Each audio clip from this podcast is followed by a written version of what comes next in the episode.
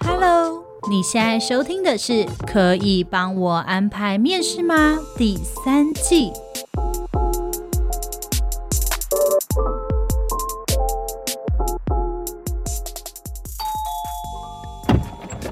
哎，这是什么？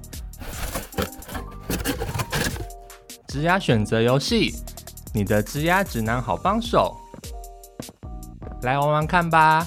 开始。欢迎进入职涯选择游戏，我是你的职涯指南小伙伴 Lilian。请注意，这是一段听觉的旅程，请务必戴上你的耳机。人的一生中，大部分的时间都在工作，如何在交叉路口做出最适合你的选择？就跟我一起探索吧，你准备好了吗？那我们就开始喽。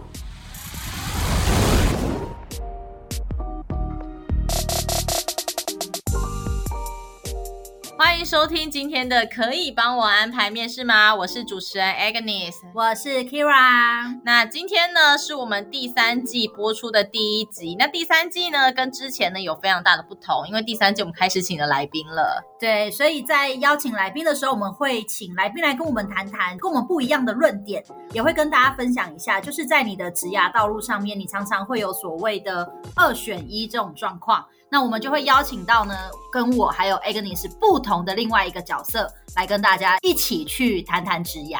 对，因为好像我们两个常常立场是很一致的，包括一些很资方啊，很爱学习，很努力工作，孜孜不倦。对，或者是我们是属于比较刻苦耐劳，或者是会有很多的要求。对自己有很多的原则的人，对。那今天呢，我们邀请到的这位来宾，他跟我们两个认识的地方非常特别，是在一间劳改的公司。你跟他比较早认识吧？对，我跟他比较早认识，但是我们三个共同认识的地方是那间公司，就是对艾丽儿来说太辛苦。你说出她名字了？哦，对，她是艾丽儿。好，那她之前呢，我们来介绍一下艾丽儿这个人。她之前其实是念护理相关背景的，她在某一天的时候，她就告诉我说：“哎哎哎，我想转行。”然后那时候我就觉得哇塞，真是一个热爱学习的女子，对好棒。对。然后我就跟她说，可是我当时的公司很苦哎、欸。他说没有没有，不怕苦不怕难，我都是那个护理背景，你知道我们护理啊都有非常多，而且他差点当护理长，就是其实蛮大的。嗯。然后他就说他都轮班啊，又急诊又什么挖狗啰嗦的，然后所以他是说他真的不怕苦不怕难。我就说嗯，他好像真的蛮适合这间劳改的公司这样子。对。然后他就说他愿意从零做起。嗯，而且他说他觉得他。人生应该有多一些的尝试，对。然后那时候我就哦，好吧，那就既然他想转行，那之后我们就欢迎他一起来转行。所以那时候我还问他说：“你确定？”他说：“嗯，他确定。”然后他那时候还告诉我，他在念博士班。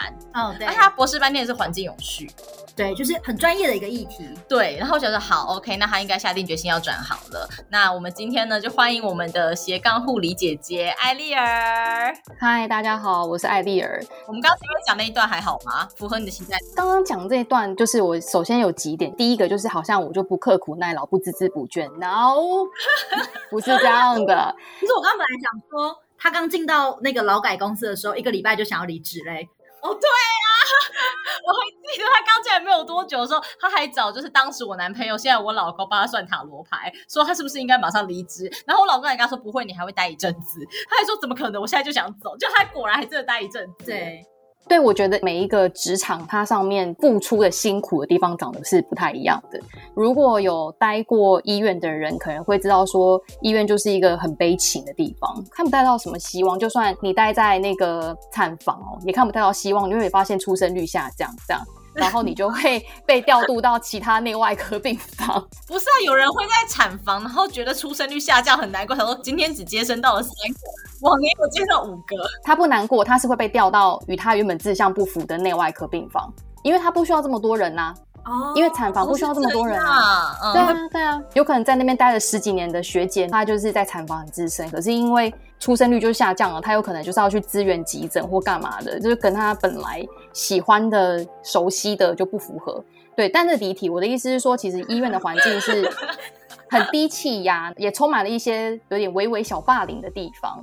然后从那边走出来的，我觉得就是他体力上面是可以轮 轮三班，然后大家可以突破一些霸凌，还有一些 不是他现在讲我想换专业训练的院内的霸凌，对啊，对。但是到了另外一个劳改公司之后，他 我觉得他的那个压力是来自于用眼很多，就是我用我眼睛真的是一直盯着那个荧幕，我这眼睛我觉得我要瞎。可是如果是医护人员，你们应该知道，你们有很多时间都是在 care 病人的 body 身上的伤口，或者是之类之类的，你不会花那么多时间去盯着一个荧幕，然后一天要盯十几个小时，你就觉得够了吗？然后还要强颜欢笑，你知道吗？真的要强颜欢笑去办一些活动。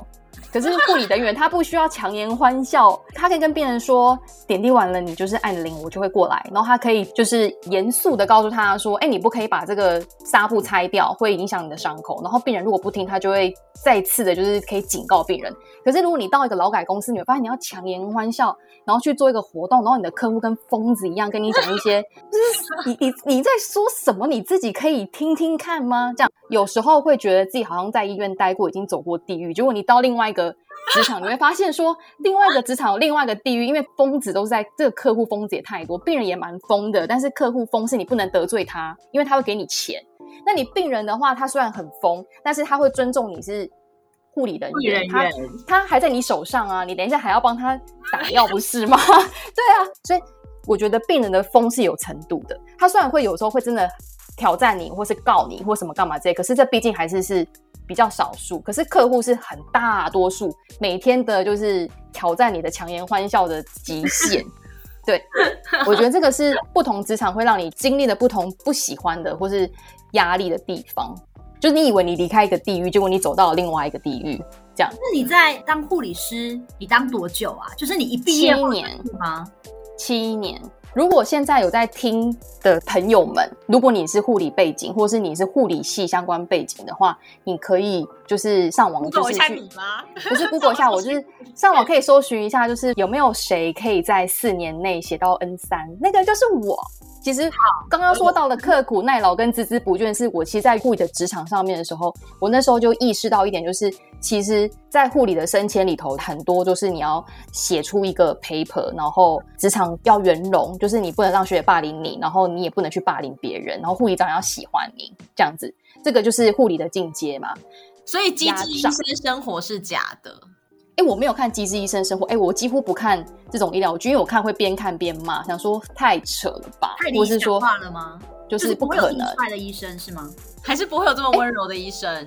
还是有，他们应该还是存在，但是他们可能对，就像刚 Kira 讲的，没那么理想，嗯、这样子。对对对对，就是真实的面貌就是拍出来。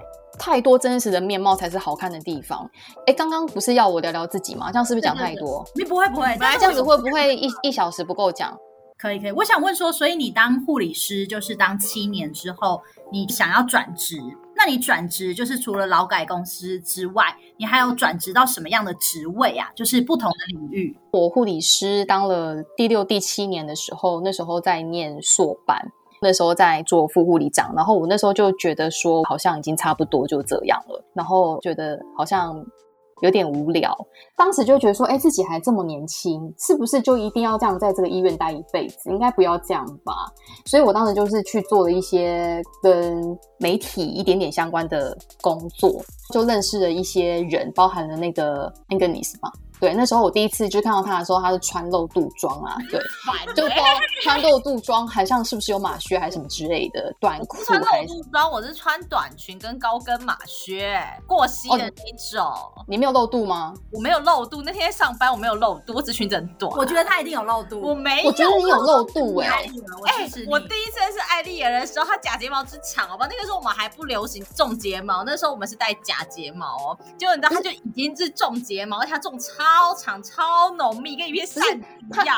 他，我觉得，我觉得 Agnes 他要为自己的这个职涯哈，就是开一集来说一下，因为他他在前面，因为我有去听你们前面的这些一些集数，他其实看听起来就是非常的 positive，非常正向的一个人，但他怎么会？在要去拜访别人的办公室的时候，跟我穿马靴跟短裙，就是我大学刚毕业，我想说怎么样？我那算是没啊，对，就想说，哎、欸，这个没啊。但我跟你讲，他确实这样也带来了一点效果。不过、这个，没错，因为那时候我是被要求的，因为听说那时候你们办公室很多男的，全部都男的，只有我一个女的。对，所以，那时候我老板就有特别的，我主管就有特别告诉我说，哎、欸，那个你去的时候，就是你懂的啊，这样子。所以那时候我也是穿的，就是很符合大家的期待、啊。因为你长得漂亮。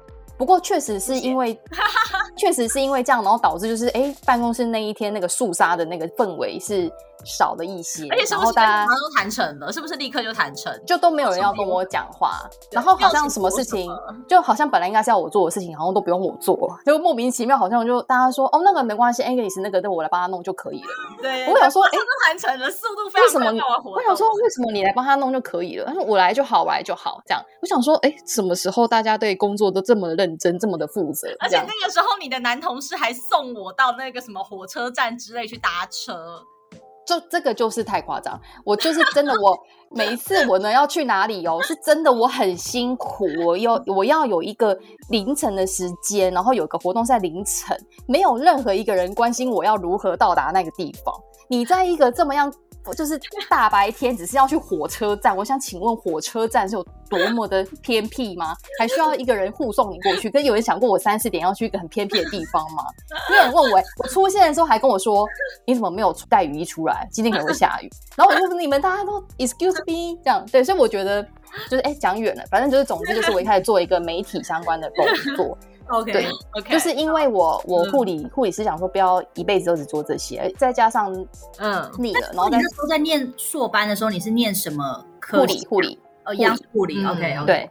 然后离开之后就去拿媒体相关工作之后，对，然后结束之后我就是呃一样嘛，就是大概是社群啊媒体相关的公司，然后对，然后就是做了一阵子之后。之后，因为那个那个公司就是确实，他对于我待的那个部门就是政策是蛮 special 的，所以我后来还是决定，就李安格也也有加入这个公司的这个部门，他自己本人应该也是明白，对，我们曾经同事很很多次，对对对，在我的斜杠的生活里头，他我跟他有 double 的 overlap 有两次这样，对对对，很多重叠，对对对对，然后那时候就因为那个部门我觉得实在他太诡异了，于是我就当时我就选择去，还是我比较。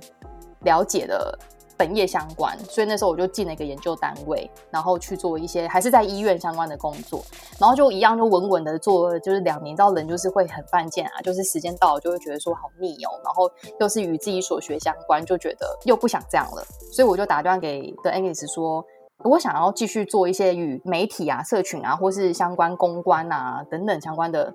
就是工作，然后他就说好啊，那你那你来试试看。然后当时我就带着一颗很有抱负的心，我就去了。去第一个礼拜发现说这是另外一个地狱，就是对，这是另外他他跟我以前以前一月以前就是完全就是只说线上媒体跟一些青年议题，其实你不会接触到疯子客户那么多。就你好像有曾经出国过，然后就害你就被要求是是要请他们吃饭之类的。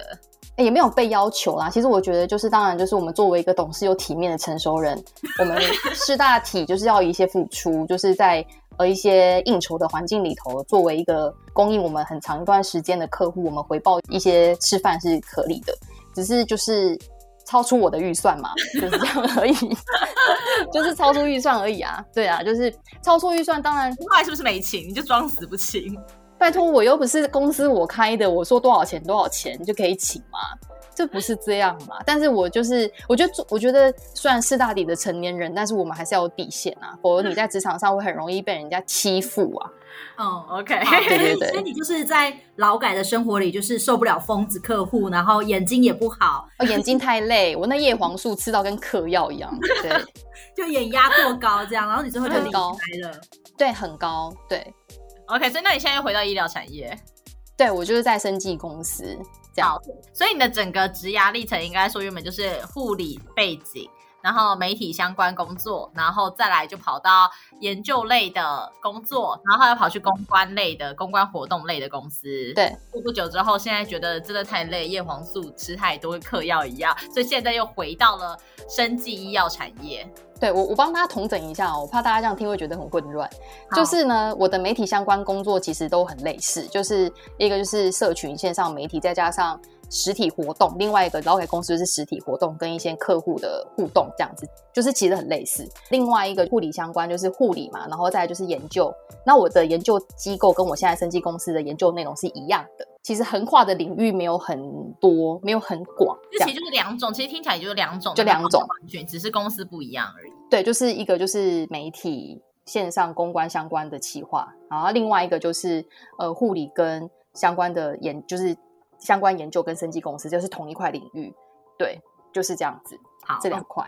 但是因为其实你知道，我们今天的主题就是学习哈。我们聊了大概就是十五分钟之后，才要进入今天的主题，就是学习。那刚你重整了一下你的工作经历，然后当中其实我们也聊到说，哎，你的硕班跟你的博班。那我想问，其实我们刚好像没有聊到说，你的博班最后是没有念完的，为什么？呃，因为博班就是很累，就是哎，我我就跟大家说，念书有个黄金时期。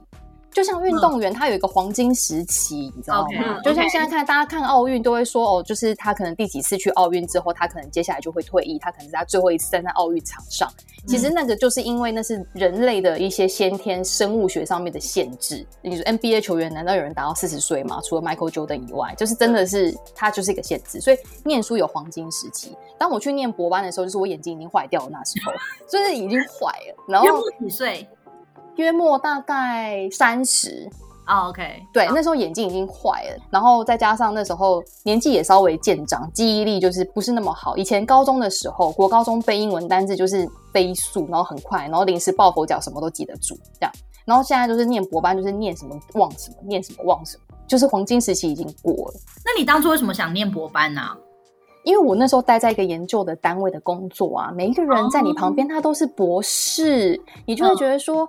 我也太不足了吧！我就是一个 master，我什么东西？我旁边吃大便好了，这样对，就是他们会用我是因为我之前护理的相关的经验，所以他们需要我。他们不不是因为我我有 PhD 这个学历，然后我可以帮他们做另外的一项工作，不是，就是但是我的工我的同事的组成里头有七成是博士，所以你就会因为这个环境，然后你就会觉得说我好像也需要那个学历。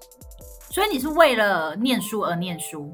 我为了那个学历而念书，我为了要跟同事齐头式的平等去念书。可是其实你工作了一段时间，七八年以后，你所谓齐头式的平等已经不是学历的，那个是你刚毕业的两三年。嗯。所以那我想问你，所以你为什么开始学习其他技能这件事情？有一个部分，例如你念那个博士，那是为了学历而去的。对，对。那为什么你会开始想要跨足，像是媒体领域的这一些技能呢？那个时候是因为就是不想继续待在护理嘛，然后那时候就觉得自己对什么有兴趣，对长得很漂亮，然后又对什么有兴趣，我就就是去做那件事。我那那时候年轻，觉得没有畏惧，因为你不需要去想到说我有个车贷，我有个房贷，然后我要存我的退休金。嗯、那时候年轻，然后父母也很健康，你就会觉得说，就算今天我做不成了，那也没关系。我不用去想到说，我明天我就付不出我的房贷，然后我房子就要被法拍，这样就不会想到这些。所以当时是因为年轻才会去做这样的尝试，就去做自己喜欢的、有兴趣的。OK，那样子的话，你在学习这些技能的过程中，你中间有不停的放弃吗？就是你开始有很多的想法，就包括你放弃 PhD 是因为你觉得太累了。那这样的话，是不是有让你开始觉得你不想要再学习了？觉得不需要一直学习新的技能，只要专注在原本的技能就好呢？嗯，PhD 是念书，它其实不是技能，嗯，就是它其实就是念一个学历。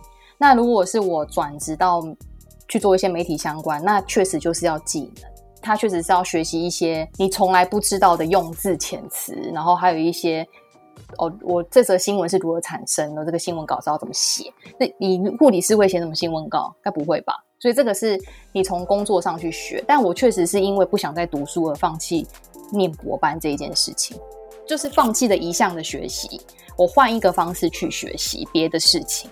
你用什么方式啊？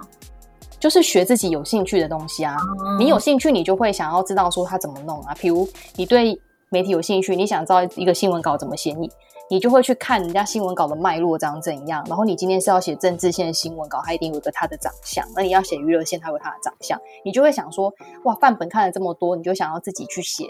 这时候刚好你的同事他们是会的啊，因为你去了个新的职场，那他们就会帮你看。哦，你这样写，如果以你第一次写，你可能可以有。六十分，你就会很开心，就是正增强，你就会想继续写下去。我觉得是因为第一个就是你做你喜欢的事情，你就会去找方法去学它，然后你刚好进到这个职场，你就会学更快。可是那，我想知道，如果今天你现在在一个职场里面，可是现在这个职场你已经对他，比如说你需要学一个技能，可是这个技能是不需，就是你不喜欢的。但是你的工作却需要它。那这个样子的话，你会强迫自己去学习一个新的东西吗？我会先思考我到底是为什么要做这份工作。哎，就是如果你不得不嘛，就比如说你的房子即将被法拍了，需要这份工作的话，因为我会觉得说，如果你今天真的没有很喜欢这一份工作，你甚至会很排斥它某一个部分，甚至是蛮重要的一个部分，你这份工作你也做不久啊。因为你现在大学刚毕业，你可能因为你要先存一笔钱，你你不得不你你北漂，你干嘛？你要付你的房租，所以我就应征上了，所以我就是要先去做。但要想到的是，你开始认识你自己了，你知道你不喜欢这一件事情，那这一件事情你要回头去思考，如果在其他工作上面你能胜任的，而且他不需要去做这件事情，你可以去思考你是不是有必要转职，因为你不喜欢，你有办法做多久？你要扪心自问啊，你不喜欢你能做多久？嗯，所以那你的意思只说，你觉得今天大家在找工作这件事情上面，就是你要非常幸运，是你的工作刚好也是你喜欢的事情，这样你才有持续学习下去的动力吗？这个是最理想。但如果说你今天的工作这么理想，欸，对，如果你在你的工作里头，你有发现一大部分的时间，你做的事情都是你不喜欢的，真的是不喜欢的。或是你有一大部分的工作的内容，真的都是你很不擅长、你很不喜欢的。你要去思考你能做多久？欸，你有没有办法找到其他的工作是不需要你做这件事情？譬如我举例，你今天就是不喜欢坐在办公室，你的心就是自由奔放。我就是喜欢在外面跑来跑去，然后跟人家互动。可是我现在就是坐在这边，每天就是在用这个 Excel，然后那老板就跟我讲说这个数字不对，那个数字不对。是 Excel 你会了，你不是不会，你是做它痛苦。那那你要去想啊，我是不是要找份工作是可以让我在外面可以跟别人去去接触的？譬如我今天做业务司机，我今天做 foodpanda，这是不是你自己喜欢的？你能养活你自己，而且你觉得这份工作你有办办法做得跟别人不同，你有个规划，那我觉得你就去做啊。你因为你这么痛苦，你就坐在这边弄这 Excel，你可以做两年，可以做三年，那你能做一辈子。我觉得你讲的东西有一点太过太过难了，因为有的时候大部分的上班族他可能是我不至于很厌恶很厌恶这份工作，因为如果你到很厌恶的话，应该就会像你说的，可能就会离职。可是他可能只是他只是厌恶其中的一部分。如果只是其中的一部分，那今天你就是要把你优秀的、你最喜欢的那一部分做到最好。然后让大家可以发现，你在这个部分其实是最擅长的。你在做这个部分，别人要花一个小时才能够达到你半个小时就可以完成的效果。当你的主管发现这样的情况的时候，他们就，我觉得你的主管或者同事会知道说，这件事情你的效率还有产出都是最高的。那你不喜欢的这件事情，你就可以渐渐的抛出这样的讯息，让你的主管同事知道说，你做这件事情是事倍功半。也许你的 teamwork 就可以帮你把这件事情去做一些重新调整。你首先要找到一个你有办法优于你这个团队的地方，并且你要证明给大家看。那这个你要突出你的优势的情况下，某种程度还是要去精进它吧，对不对？就是你有兴趣的东西，同事之间一定每一个人都长不一样。如果你做过主管，你一定知道你的所有的 member 都长不一样。有一些人他就是特别擅长做什么，他不擅长做什么。所以我觉得主管有责任让他的 member 知道他擅长做什么，不擅长做什么。如果你擅长做这个，而且你也喜欢，那你就去做更好，你就去在职进修。你想做这件事情，我就允诺你可以去做这件事情。那你不擅长的事情，搞不好是另外一个人擅长的事情。我觉得这才是一个团队里头可能可以让大家更喜欢这个职场，更愿意学习的一个方式。可是现在普遍职场可能不一定会长这样啊，因为我觉得不是每一个主管或是每个团队都那么健康。那你如果问我说，每每个人要怎么克服这一件事情的话，我觉得就是认清自己喜欢什么，你就去把它做得更好。你不擅长的事情，你就是做它。但是你也不用去告诉自己说我要喜欢他，我觉得应该不太可能。好，所以其实你应该也不是认同一个技能能用一辈子吧？一个技能当然不能用一辈子啊，护理就没办法啊。OK，所以你所以你应该是觉得说，在呃职场当中，你其实还是要不停的学习的，只是你的学习的东西不是广泛的学习，而是选择你自己喜欢的东西去学习，并且精进它。我觉得比较像是这样哎、欸，然后不要为了读书而读书，也不要为了学习而学习。对，因为如果你很痛苦的话，你是学不起来，也学不长久。我们现在大部分的职场是不是还蛮多的主管会觉得，希望用到一个员工，他是全能的，就他什么都会。如果能够这样，当然最好啊。公司就是花一样的钱，然后来一个什么都会的人啊。但是这个情况，就像我如果是劳工，我是一个受雇的人，我也希望这公司什么都好，然后我去那边可以拥有离家近，然后又可以很高的薪水，然后偶尔还可以放很多的假。大家想的都是这样啊。那如果今天就是遇到了你被分配到的工作里面可能有五项，然后当中有两项是你不擅长的，可是它就是落在你身上，那你觉得这个时候怎么办？嗯，先做。可是你不会，先做，先努力，先做过，不会就学。哎，我跟你讲，问的方式也可以有很多种，嗯、就是你可以直接坦白，就是你不会，然后跟主管说我不会。如果我现在要做这件事情的话，我需要多少时间？你老实告诉他，他可能一听到这个时间就吓歪，想说，呃，你不会，然后你做这个事情要两周才能够完成，那还是找别人做好了。对你，你就是坦白告诉他。我觉得艾丽儿真的是一个。很不典型的员工，因为正常员工根本不敢这个样子。那是因为艾丽尔每次到公司，他已经是个身居要职的一个状况，或者是他是哎没有，他是正在备受宠爱的状况，导致大家都觉得嗯，好了算了。不是我告诉我的主管说这个地方我不会，我可能要花多久时间，但是我有告诉他一件事情是另外一个东西，我现在可以做得很好，我明天就可以给你，而且是超乎你想象的。我一定要找出一个东西，至少是五项里头有一项，我可以承诺我主管说这个地方是我拿手的。然后，但这个我不拿手，我可以先做这个拿手的，然后我先交给你，然后你可以看一下，我有把握，我可以怎么样这样。可是那个我不拿手，我要做两个礼拜。你看是不是很？我没有办法两天给你，很荒谬。对，就是我知道我为什么会问这个问题呃？因为我会觉得，如果今天这件事情发生在 Agnes 身上，他一定会不服输的，死命的去把他不会的东西在短时间内补齐。对，然后他要证明说没有我不会的事。对，就是我跟你说，这就是我们决定要开始找别人来对话的原因，因为我跟 Kira 同质性太像。我以前在刚出社会的时候也会，我会觉得说，怎么可能会有学不起来的事情？你可以，为什么我不会？但是随着一些时间的推演，我觉得就是我知道我自己擅长什么，我可以把什么事情做得更好。然后这个东西是公司需要的，那我就让你知道我这个是这样。当然我没有说我我不做其他的东西，我就拖延，但我会告诉你说我需要时间，我要把它。学起来，我需要这样的时间，是我评估过的。我觉得就老实的让你的主管知道这个地方你不会啊。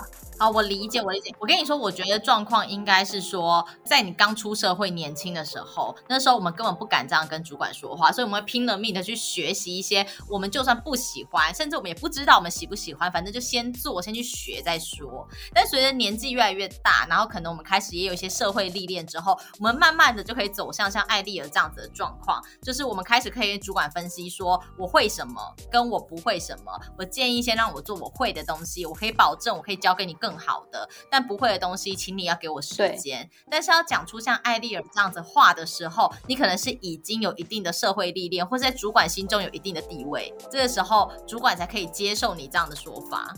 而且我觉得还有一个前提是你一定要有某一个领域是很擅长的，我可以事半功倍。可是如果你今天叫我做的是我不擅长的事情，我可能要花更多的时间去做。那我觉得可能效果不见得好，因为像就是我曾经在娱乐公司里面也是，就我们的主管很希望我们是全能员工，去开演唱会，就他那时候就叫我去剪片，没有，倒是不至于，倒是不至于，对，他就是希望我剪影片。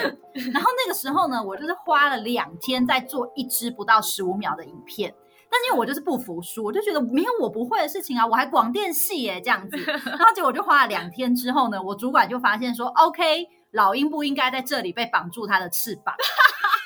对，老鹰，哎、欸，是我主管跟我说的。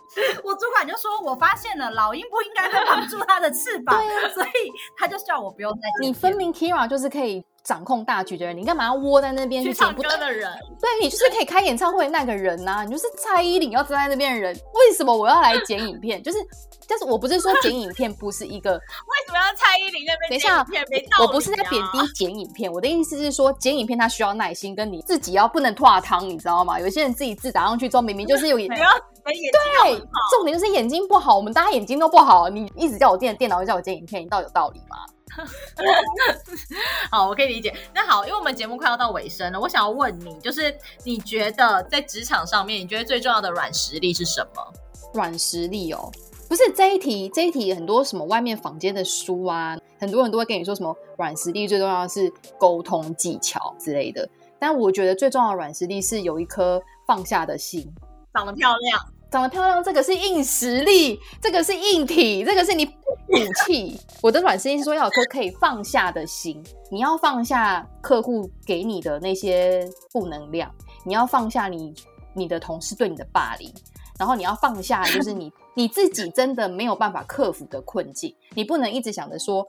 嗯，我就是跟你拼了，我跟你拼了，然后你就熬夜熬了三十天，然后健康赔掉之后，你还做的没有另外一个人好。他天生就是一个细心的人，他可以把文书做到就是完全找不到任何的毛病。可是你就是一只老鹰，你就是要去唱歌的人，你你到底为什么要一直在那边调那个 Excel 表，然后咬到你眼睛破汤？你不会十全十美，所以一定要有一个放下的心。你要去认识你自己，这我是最重要的软性。你懂得放下，你才不会去计较你的客户怎样，然后生气你的。主管的同才怎样？你要慢慢的培养这样的东西，你才不会得失心，然后觉得自己很委屈。当你觉得很委屈，你会不想去上班了。对，所以就是不能钻牛角尖，对不对？我觉得适度的较劲是可以的，可是那个较劲是你先衡量过你自己可以较这场劲，你再去跟人家较，否则你这边 你在那边搞半天，然后你在那边。瞎闹，弄弄了就你又膀胱炎什么之类的，你这样好吗？因为真的是以前我有同事，或也是同事，就是在那边跟人家较劲，就是他觉得他一定可以几点准时下班，所以他就不去尿尿，然后就是他觉得这一段病人这么难顾，他要挑战，他可以就是整那就是他就膀胱炎，他就是泌尿道发炎，我就不懂，你就去尿。然后你干嘛去跟人家拼准时下班？你就晚十五分钟下班，你干嘛拼这个？因为他想要证明他比另外一个人优秀，因为另外一个人都可以准时下班，他想要证明这一个。那我就觉得，就是。你要放下啊！你就是 我把这个病人顾得好好的，每个病人都很开心，然后跟我就是好像就是建立很好的关系，这才是我想要的吧？我为什么要跟你拼？对，所以那场较劲他输了，是因为他的膀胱不给力，是因为这样。他没有输，他没有输，他一样准时下班了。可是他隔天请假了，因为他泌尿道发炎，然后他请假了，他尿尿尿不出来。就是他的膀胱不给力，他不是膀胱界的爱马仕，他膀胱界的路边摊。因为他不喝水，所以他泌尿道感染啊。他不喝水啊，所以他隔天发烧请假。你知道得不偿失是什么吗？他还要来我们自己上班的医院看诊，然后看那个泌尿科，然后泌尿科医师来跟他说：“你再这样尿不出来的话，等一下帮你单导导尿。”他就心想说：“一下是谁要帮我导？”然后医生说：“呃，看你是想要找谁帮你导，你认识的同事也好，问你是谁想要给你认识的同事看你的下面。” 就是这样，就是干嘛不是别的医院啊？在里面可以有打折是不是？因为他从宿舍走到医院比较快，他已经发烧啦，然后他就去急诊，然后那医生跟他讲说，你再尿不出来，帮你单导，然后他就说，呃，那那那谁那谁来帮？那医生就很贴心跟他说，还是你要打电话到病房，去认识的人就可以指定。对，他就说不要不要不要，那你就随便找一个可能快退休的学长帮你导。问题是没有这个人，最终还不是就是他要让认识他的护理师看到他的下面，然后帮他打尿。但我们要很健康的看自己生病，然后需要被别人就是这样的一个心态。问题是，他就是得不偿失，你没事干嘛去跟人家较劲这件事？他失去了更多的东西，失去了自己的 下面，就被人家看，然后还发烧，就是 干嘛呢？对啊，就是这样。所以软实力，我觉得就是豁达一点，有个放下的心。我觉得这大家可能要培养一下。OK，好，那最后你想要跟听众，或者是不论是新鲜人，或者是像你一样在各个领域都有斜杠过的人，你想给他们什么建议？就是。找到你自己擅长的事情，或是有天赋的地方，然后把那个地方放大，做得更好。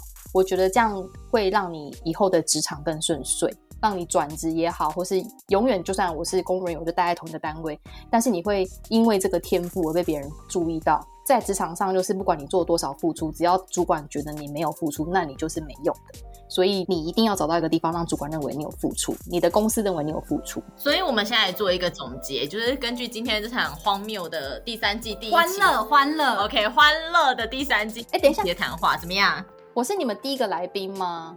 对，是我们第一个来宾，第三季的第一位。对，但你们有打算走这么歪吗？我们走的蛮正的啊，对啊，我们很正能量。今天有很歪吗？可是刚刚有人说他自己是老鹰呢，他平常会是这样吗？他觉得他真的是一只老鹰啊！我他的他是老鹰，他不能被绑在前片。对，就是没有我们这样。为什么我们现在要找受访者？就是是因为我们是想要听听看不同的声音，因为这也是我们要放下的。就是我们有太多的原则，我们现在觉得我们不要一直叫大家。哦，你什么都要会，你什么都要学。我们想要找一些成功案例，但他可能不是各方面都很坚持的人。哦，你在说我就不坚持，是不是？这样，你对，有可是怎样怎样来？可是我必须说，我还是有坚持。我的坚持是说，我就算转职或我换一份工作，我最基本我的薪水绝对不可以少于多少、欸。哎，如果是少于多少，如果少于多少，那个就不行哎、欸。所以，所以我所谓的从零开始，不是只说薪水可以从零开始，是指说我可以把我的心进化成零这样子。Okay, 但是薪水要有一定的水准。所以我的意思是说，就是虽然我没有在每一条路上面感觉好像都坚持很长，但其实我有。至少我可以保证的是，我领到的薪水都是我就是要对得起自己的薪水。可是你当了七年的护理师，其实坚持很长哎、欸。啊，就是因为比较年轻，体力比较好啊，而且那时候其实我也觉得蛮开心的啊。有一些部分是真的开心，开心的部分大于不开心的部分。哎、其实我在劳改公司也待了快两年了，开开心的部分也是有啊。对啊，他那个时候就是在劳改公司的时候，他不是什么一个礼拜就想离职吗？对，然后好像他两三个月就跑去算命，就跑去算塔罗。然后那个时候，我当时男朋友还跟他讲说：“会，你还会待很长一阵子，你起码会待一年以上。”然后他还说：“怎么可能？不要开玩笑！我现在就想离职。”他一直跟我说：“你男朋友不准不准。”就没想到他待这么久。因为后来还是有找到一些开心的地方，当然不开心一定也是有啊，但是不开心的地方有一些是会觉得说。它也是一个学习啊，我得学习到一些些东西。虽然我没那么喜欢啦，但是就是出活动也太累了吧。但是就是好吧，还是有很多人陪着我，陪着我出这个活动。虽然说有时候同事就是神情跟语气是蛮令人感到就是肃杀的，但我还是愿意跟他 一起出活动。你在说我吗？你在说我吗？呃，就类似喽。还有还有出那个全部都是。你没有说过，但是你因为你的整个人状态太肃杀，然后而且有一个活动里面有大一百个小朋友，是不是？一百个小朋友在尖叫，加上你的肃杀，我当场那个活动，我真的 是一百个小朋友吗？是一百个幼稚园小朋友吗？对对，我我那一场损失有多重大，我真的是差点想夺门而出之外，因为他那个蛋糕还给我沾到我的衣服，再也洗下来。然后他也不敢讲，他也不敢讲。啊、对，那一场我不敢讲哎，喜欢的事情，对不对？因为他最讨厌小朋友，我真的不敢讲哎。然后我就默默的，就是跟 English 说，到底什么时候才可以走？以后不会再有这种活动了吧？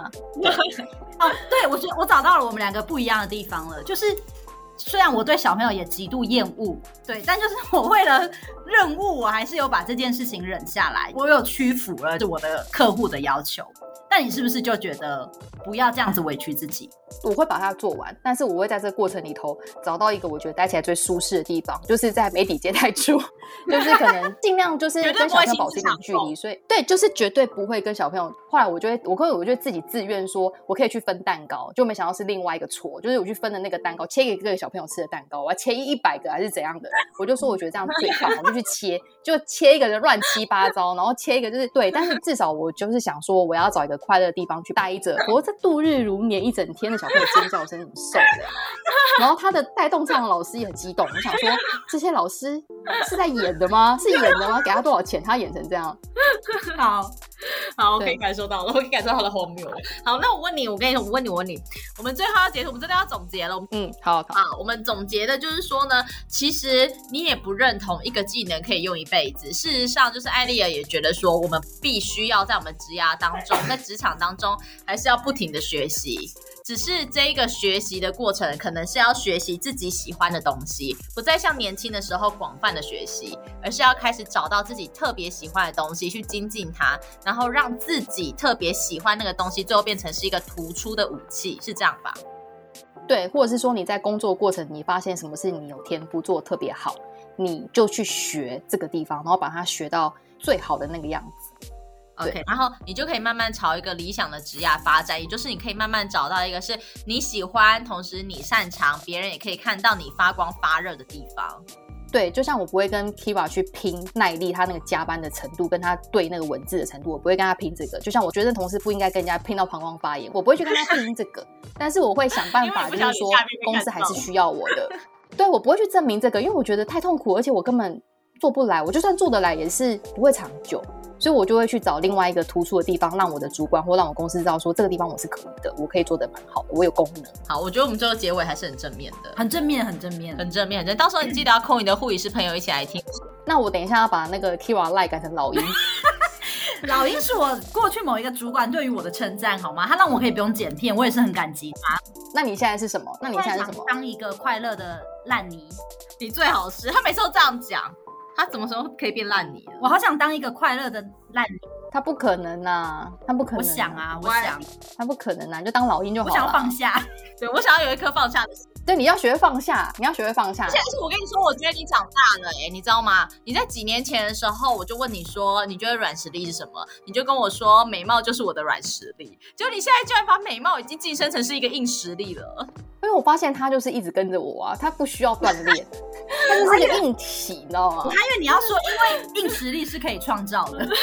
就是没有没有没有，我跟你讲，这种东西就是与生俱来，这东西是武器，对，这就是一个 软实力，就是放下，对，坚硬不吹，对，好好好，那我们今天节目要告一个段落喽。好哦，谢谢你们，好，非常感谢你，到时候记得你要扣你的护理师朋友来投稿给我们。